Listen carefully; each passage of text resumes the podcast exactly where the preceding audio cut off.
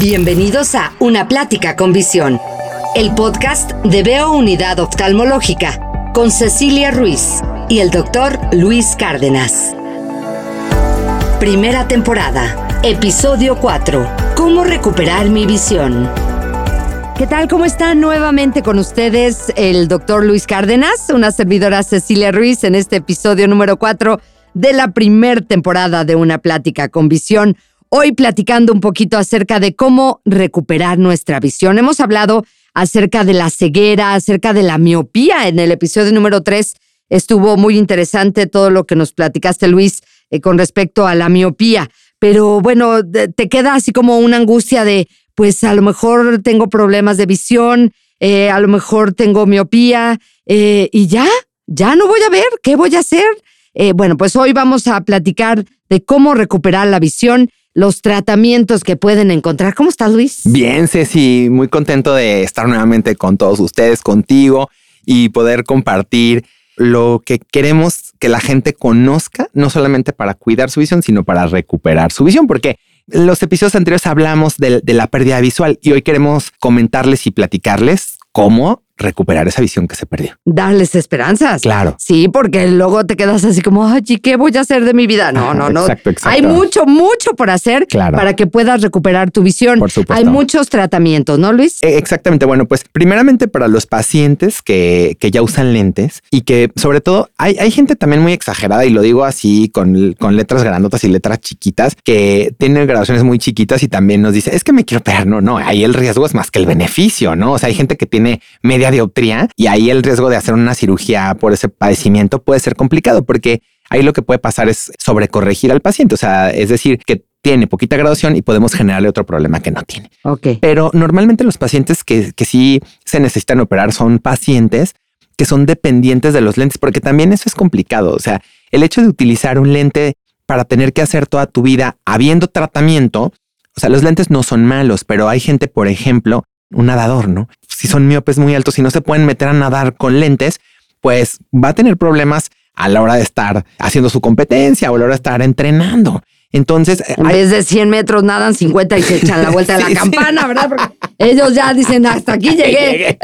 claro, o sea, dan, la vuelta antes y órale, ¿no? No, exactamente. Entonces, o hay gente que hasta para ir al baño en la noche en su casa, fíjate, yo cuando opero pacientes me, me dicen, no, lo que más me emocionó es que en la noche cuando me desperté, tentalí mi buró y ya no los necesitaba, ¿no? O sea, entonces eh, que hasta para levantarse, en, eh, lo primero que hacen, y con esto se va a identificar mucha gente, es antes de tomar agua, antes de persinarse, lo primero que hacen es ponerse los lentes. Entonces, porque hay gente que tiene miopía muy alta, hipermetropía muy alta, astigmatismo muy alto y que forzosamente requiere para hacer su vida lentes. Entonces, si hay tratamiento y el tratamiento es la cirugía refractiva. Y la cirugía refractiva ha evolucionado muchísimo a lo largo de, los años.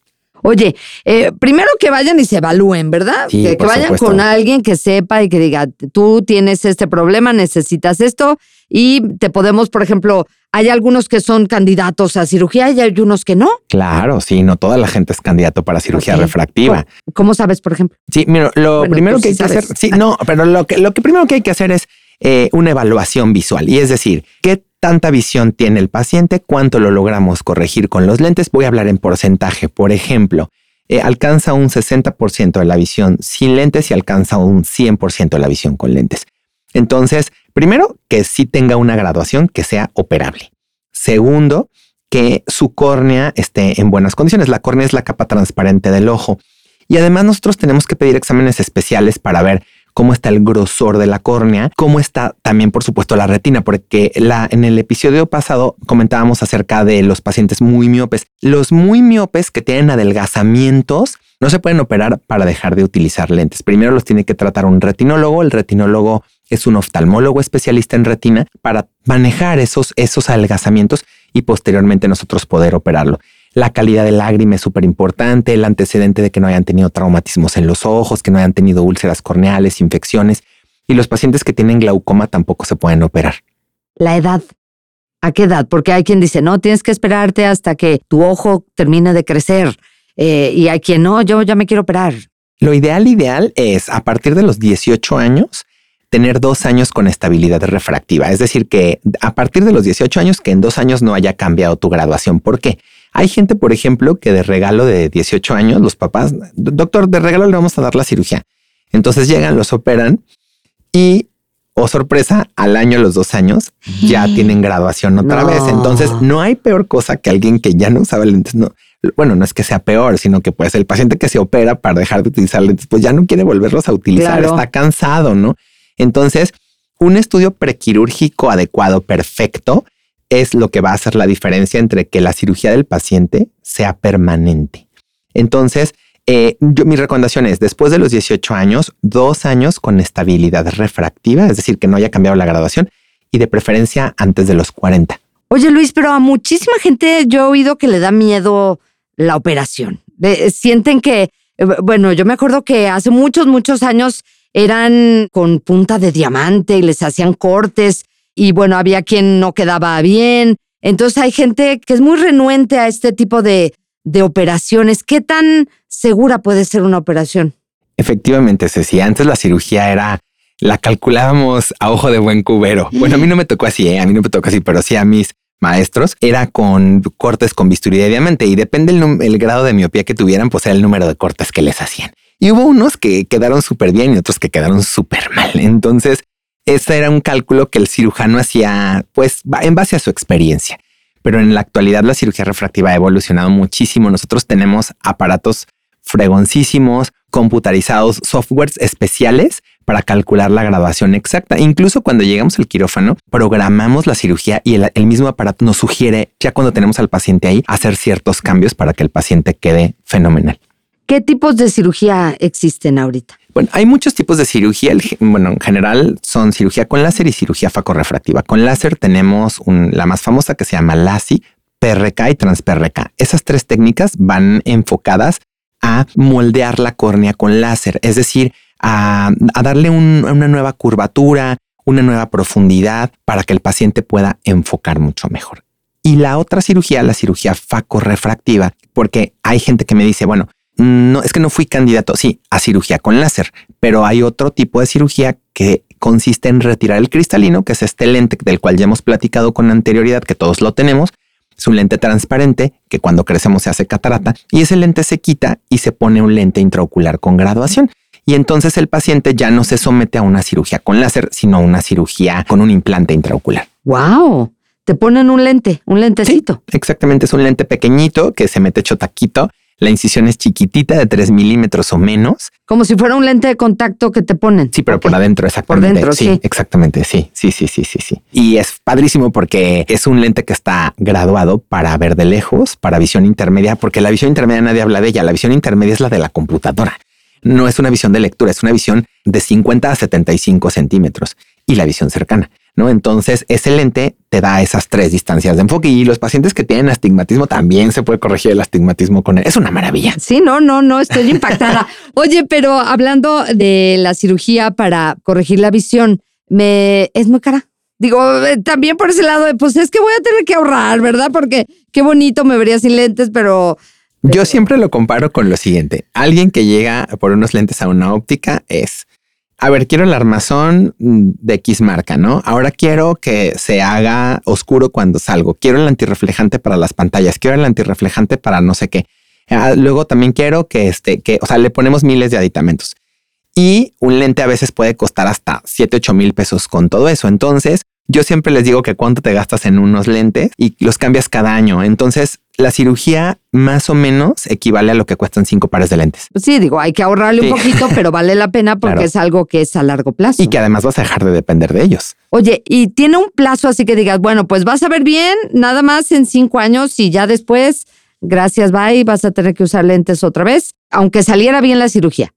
Bueno, si todo va bien, si no, no tiene fecha de caducidad. O sea, nosotros debemos operar al paciente para que el paciente para siempre, para siempre exactamente. Entonces, claro, esto exime, por ejemplo, que en el futuro el paciente pueda presentar una causa de discapacidad visual por otra causa, por ejemplo, por retinopatía diabética o por glaucoma. Bueno, eso ya no, no es causa del, del procedimiento quirúrgico, ¿no? O sea, pero un paciente que estrictamente usa lentes para ver y tiene una planeación quirúrgica adecuada, su fecha de caducidad de la cirugía no existe. Es incómodo usar lentes todo el tiempo. Yo veo que hay mucha gente que no quiere usar lentes. Yo diría, sí que los lentes son la mejor herramienta que alguien puede tener porque con los ojos hacemos nuestra vida. Entonces, si tú no ves y necesitas tus lentes para poder ver, pues adelante, hay que ponértelos. Pero también hay pacientes que ya están cansados de utilizarlo y con mucha razón porque pues sin los lentes no ven absolutamente nada. Te hemos hablado en todos los episodios que la visión se necesita para manejar, para copiar la tarea, para tomar una conferencia. Entonces hay gente que es terrible, ¿eh? O así como cuando, no sé, a un doctor se le olvida su estetoscopio o al, o al locutor sus audífonos. sí, sí. Este, cuando a alguien se le olvidan sus lentes es un caos. Digo, ahora ya hay como plataformas que te llevan los lentes a tu casa, ¿no? Pero digo, me refiero que le hablas a tu esposa, oye, mándame los lentes en un Uber, ¿no? Pero alguien que llega o se le olvidan por algo los lentes o... Sí, tiene que ir por ellos, porque es, es una forma de, de, poder pasar su día, porque no pueden hacer nada. Sí, exactamente. ¿No? Sí, sí, sí. Oye, eh, ¿hay personas que ni con lentes ven? Sí, hay personas que no ven ni con lentes y ni con cirugía ni con tratamientos farmacológicos. Esos son pacientes que les llamamos nosotros pacientes de baja visión. Son pacientes que por ciertas causas ya sea adquiridas, congénitas o traumáticas, han perdido la visión. Y entonces muchas veces, por ejemplo, hay gente que tuvo un accidente, se perdió una parte del ojo, se reparó, no se le puede hacer un trasplante de córnea y entonces llegan y es que con unos lentes puedo ver. La respuesta es no. Em, hay veces que se desprendió la retina, quedó mucho daño. y es que unos lentes, doctor, no. Entonces la solución con estos pacientes es si tienen un resto visual, enseñarlos a ver con ese resto visual. Eso se llama rehabilitación visual. ¿Cómo, cómo se lleva a cabo esa rehabilitación? La rehabilitación es ver qué, qué tanto porcentaje de visión tiene el paciente y entonces vamos a magnificar ese resto visual. Eh, la magnificación más fácil es eh, cuando tú te acercas algo a tu ojo, ahí estás magnificando. O sea, a estos pacientes hay que crecerles el mundo, hay que ampliarles el mundo. Entonces, eh, cuando, por ejemplo, tú llevas un objeto hacia tus ojos, automáticamente lo vas a enfocar mucho más y va a crecer. Hagan la prueba. Lleven algo hacia su, hacia su ojo y el, el objeto va a crecer. Pero existen magnificadores. Más que eso, la rehabilitación visual va enfocada a ver cuáles son las necesidades del paciente es decir, a ver, este paciente tiene que leer el periódico porque le gusta, quiere ver la tele o quiere tomar un camión. Es que a veces es una persona, un adulto mayor que ya no trabaja, que está en su casa la mayor parte del tiempo y bueno, quizás quiera pasar sus su, parte de sus días eh, viendo la televisión y ni eso puede ver. Exacto, y eso también es causa de depresión. de depresión, claro. Sí, o por ejemplo, hay gente que vive sola y que necesita ir al, al mandado, al mercado. Entonces su necesidad es caminar. Bueno, entonces nosotros hacemos una lista de necesidades. Eso lo hacemos ahí en la clínica en Veo. Y entonces decimos, a ver, este paciente necesita esto, esto, esto, esto. Y en base a ello, nosotros nos enfocamos en, por ejemplo, si le gusta leer, entonces le ponemos una lupa especial que tenga iluminación y que le permita leer su libro, por ejemplo, o un atril, porque a veces necesitan una lupa de mano, pero les eh, es mucho mejor que pongan su lectura en un atril para que con una mano enfoquen con la lupa y con la otra puedan darle vuelta a la página. ¿no? Entonces. O tomar el camión. O tomar el camión, un telescopio. Sí, eh, les adaptamos un telescopio para que ese resto visual se magnifique y con eso puedan verle el número al camión yo considero algo imperativo que alguien pueda desplazarse. O, por ejemplo, la gente también que trabaja todavía, porque hay gente de baja visión que trabaja. A mí me tocó atender a una persona de un restaurante que se dedicaba a hacer aseo y tenía que registrar en una bitácora cuando lo hacía y no podía ver esa hoja. Entonces le adaptamos unos lentes especiales y una magnificación para que pudiera hacer su bitácora. Ok. Entonces hay remedio. Claro, por supuesto. Mira, mientras haya un pequeño resto visual, siempre el paciente puede mejorar su visión. Y aquí es bien importante porque yo conozco muchos pacientes confinados y que dicen está ciego y eso es una mentira. Mientras tenga un resto visual, nosotros cuantificamos la visión. hay porcentajes y tablas de cuantificación. Mientras tenga un resto visual, ese resto visual es susceptible de magnificarse y de rehabilitarse y de hacerse útil. Y bueno, ahora ya en, en la actualidad hay dispositivos ya fregoncísimos así, que son como lentes de realidad virtual, que están conectados a una computadora que el paciente trae y eso eh, es una magnificación, pero ya más computarizada. Ajá, wow. Bueno, eso ya eh, también necesitas un poquito más de recursos para tener algo sí, así. Sí, porque sí es muy caro. Sí. pero existe. Y entonces, y afortunadamente la tecnología, así como ha avanzado en todos los aspectos, también ha avanzado en la parte de que los pacientes puedan recuperar su visión. Y estamos en, en proceso de que haya muchas más cosas para que los pacientes que ven poquito puedan ver más. Oye, Luis, eh, hablando de, los lentes, hay gente que no le gustan los lentes, por ejemplo, pero eh, tampoco se puede operar todavía. ¿Los lentes de contacto son una buena opción? Mira, los oftalmólogos no nos gustan muchísimo recomendarlos. Sí son una buena opción, pero lo que pasa es que luego la gente abusa de los lentes de contacto. Sí son una buena opción, siempre y cuando el paciente sea consciente de cómo debe utilizarlos. Hay gente que duerme tres, cuatro semanas con los lentes de contacto puestos. Oye, es cierto que este, se van, que se van a, la parte de atrás y se te pegan en el cerebro. Claro, no, en el cerebro. No, sí se pegan, claro, pero no, no, claro, sí, sí, sí. Yo sí, me claro, sí. No te duermas con esos porque se te van para atrás se y te se te pegan. Claro, sí, sí. sí. ¿De veras? cada rato a mí me hablan, doctor, no me saque lente de contacto. Otra, se lo sacan una parte. Entonces la otra parte está, o sea, le sale lente de contacto a la mitad. Entonces la otra parte está dentro y eso es muy sencillo, lo hacemos nosotros en el consultorio. Es muy importante que si les llega a pasar, la gente mira lo que hace. Le sale el lente de contacto a la mitad y se pica, se pica, se pica, se pica, se pica, se pica hasta que se lo y no se saca nada porque ya se le subió. El ojo. Claro, porque ya se le subió. Pero eso pasa si se duermen con ellos. Si se duermen con ellos o si no lubrican sus ojos cuando los utilizan. O sea, el lente de contacto no se debe utilizar más de ocho horas al día porque la córnea es una estructura que no tiene vasos sanguíneos, se nutre por el oxígeno del medio ambiente. Y si tú le pones un escudo como es un lente de contacto, pues se va a resecar, no se va a nutrir, le van a salir vasos que no tenía. Entonces, por eso. Puede quedar alguna basurita atrapada en medio. Sí, también, por supuesto. Sí, sí, sí. Entonces hay que lavarse las manos, lavar el estuche, cambiar el líquido. Otra me dijo un paciente, yo le cambio el líquido cada semana. No, el líquido se tiene que cambiar diario. Lubricarlos. Para ahorrar. Sí, sí, para ahorrar. No, y por flojera, porque a veces como yo, yo me imagino que a veces que como estás muy cansado y la gente que se tiene que poner cremas en la noche, que dice, ay, no, ya mejor me duermo. yo a mis treinta y tantos, claro, no, no, no, no, no, ya nos contarás si eres aplicada con las cremas, ¿no? Entonces, pues igual creen que lo de los lentes de contacto es un juego y no. Además, los lentes de contacto, las peores úlceras corneales que yo he visto son por lentes de contacto. Luego se meten a nadar a los lagos. Híjole, no, eso no hagan, ¿eh? Se meten a nadar a los lagos con los lentes de contacto y hay una cosa que se llama amibas de vida libre. Entonces le pegan en el lente de contacto. El lente de contacto es un medio de transporte y un reservorio para el, para el patógeno ah. y se les ulcera horrible, se les perfora y pueden perder el ojo. Digo, no se trata de asustar. Sí, sí, estamos hablando de extremos, claro, sí. Pero importante, o sea, es, es, un, es una forma de, de a lo mejor si van a una fiesta o algo, pueden tener su lente de contacto para ir a, a que se les vean sus ojitos y demás, ¿no? O si te vas a casar, ¿no? O sí. Ah, o este, o sí, exactamente, o si tienes un compromiso. O ahora los niños, por ejemplo, a partir de los 12 años ya pueden utilizar lentes de contacto. Yo les digo, úsenlos en la escuela y en la tarde pónganse sus lentes de armazón. Llegando a su casa se quitan sus lentes y se ponen sus armazones. Se lavan las manos, le cambian el líquido y se ponen sus lentecitos de, digo, se ponen sus lentes de armazón y se acabó el problema. Si mientras tengas tú una, un, un orden y mientras tengas limpieza en tus manos y mientras cuides tus lentes de contacto, puedes usarlos. Sin problema. Los lentes de contacto son una buena herramienta siempre y cuando se utilicen bajo las directrices que su oftalmólogo les indique. Y eso es lo cuando les digan que los lentes de contacto, que las cosas comerciales dicen, ah, son de uso de un mes completo. Eso es mentira. Eh, todos los lentes hay que retirarlos por la noche. Todos los días. Todos los días. ocho horas nada más. Ocho horas al día. Máximo, así, o sea, cuando mucho diez, pero la recomendación es máximo ocho horas al día dormir siempre sin los lentes de contacto, siempre, porque sí, nuestro ojo cuando nos dormimos se sube. Eso es un fenómeno que se llama fenómeno de Bell. Un día, mira, ahorita que llegues algo con tus hijos, dile, aprieta los ojos. Ah. y luego, eh, este, al momento de abrirlos, los ojos están arriba y descienden. Entonces, cuando nosotros nos dormimos, eso es un, un fenómeno que es para que el ojo se proteja. Entonces, cierras los ojos, el ojo se sube y cuando despiertas, se baja el ojo, pero sin lente de contacto.